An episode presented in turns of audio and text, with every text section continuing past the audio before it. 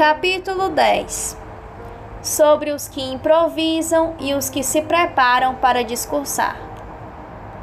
Abre aspas. Nunca foi dado a ninguém cumular todos os dons da natureza. Fecha aspas.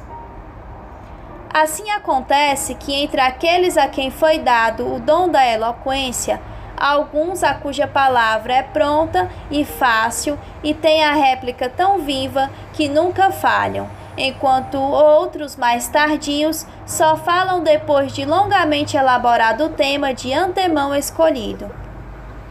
Aconselham as mulheres que se dediquem de preferência à ginástica e aos jogos suscetíveis de valorizar sua graça.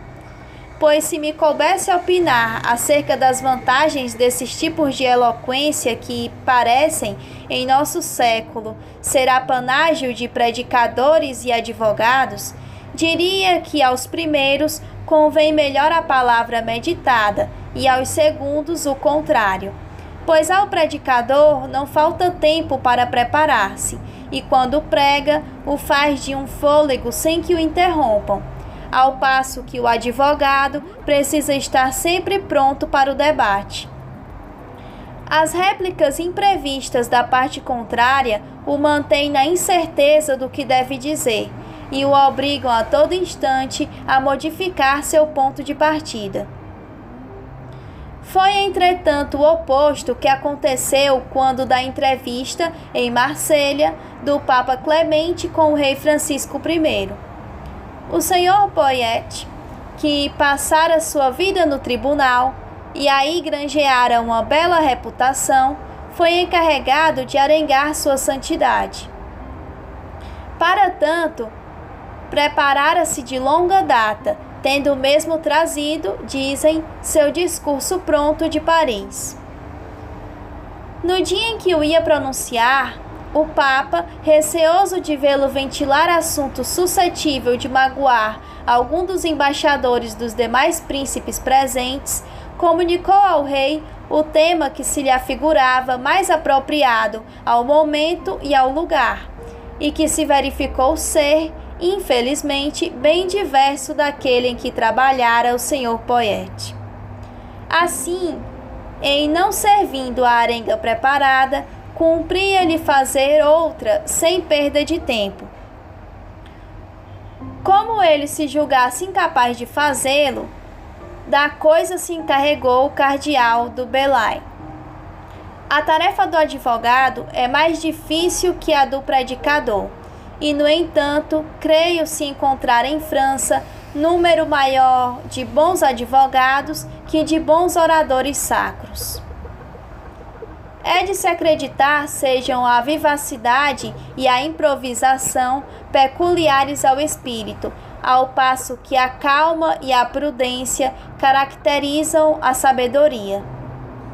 Quanto ao indivíduo que permanece inteiramente mudo se não pôde preparar seu discurso, é seu caso tão estranho quanto o de quem teve todo o lazer de meditar para fazer melhor e não o conseguiu.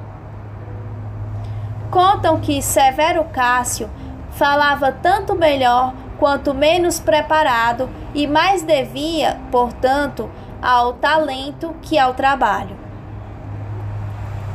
Tão bem o serviam os apartes, quando discursava, que seus adversários hesitavam em provocá-lo, de medo que a cólera lhe ampliasse a eloquência. Conheço por experiência esse gênero particular de talento oratório que dispensa o estudo prévio e aprofundado, e, se não se exprime alegre e livremente, nada de bom produz. Dizemos de certas obras que sabem a azeite de lamparina, em virtude da parte excessiva de trabalho que exigiram. Por outro lado, o desejo de fazer bem e essa contentação do espírito por demais atento à sua tarefa exaurem-no, travam-no e, por vezes, o inibem. Da mesma forma, a água, quando sob forte pressão pela abundância e violência com que chega, não pode jorrar por um gargalo estreito, ainda que o orifício se ache aberto. Ocorre também que talentos oratórios dessa natureza não necessitam de paixões violentas e que exaltam como a cólera de Cássio. Eles não querem ser acudidos, e sim solicitados. O de que precisam para acordarem e se inflamarem é ser solicitados pelos incidentes ocasionais, fortuitos. Se nada os freia, arrastam-se e esmorecem.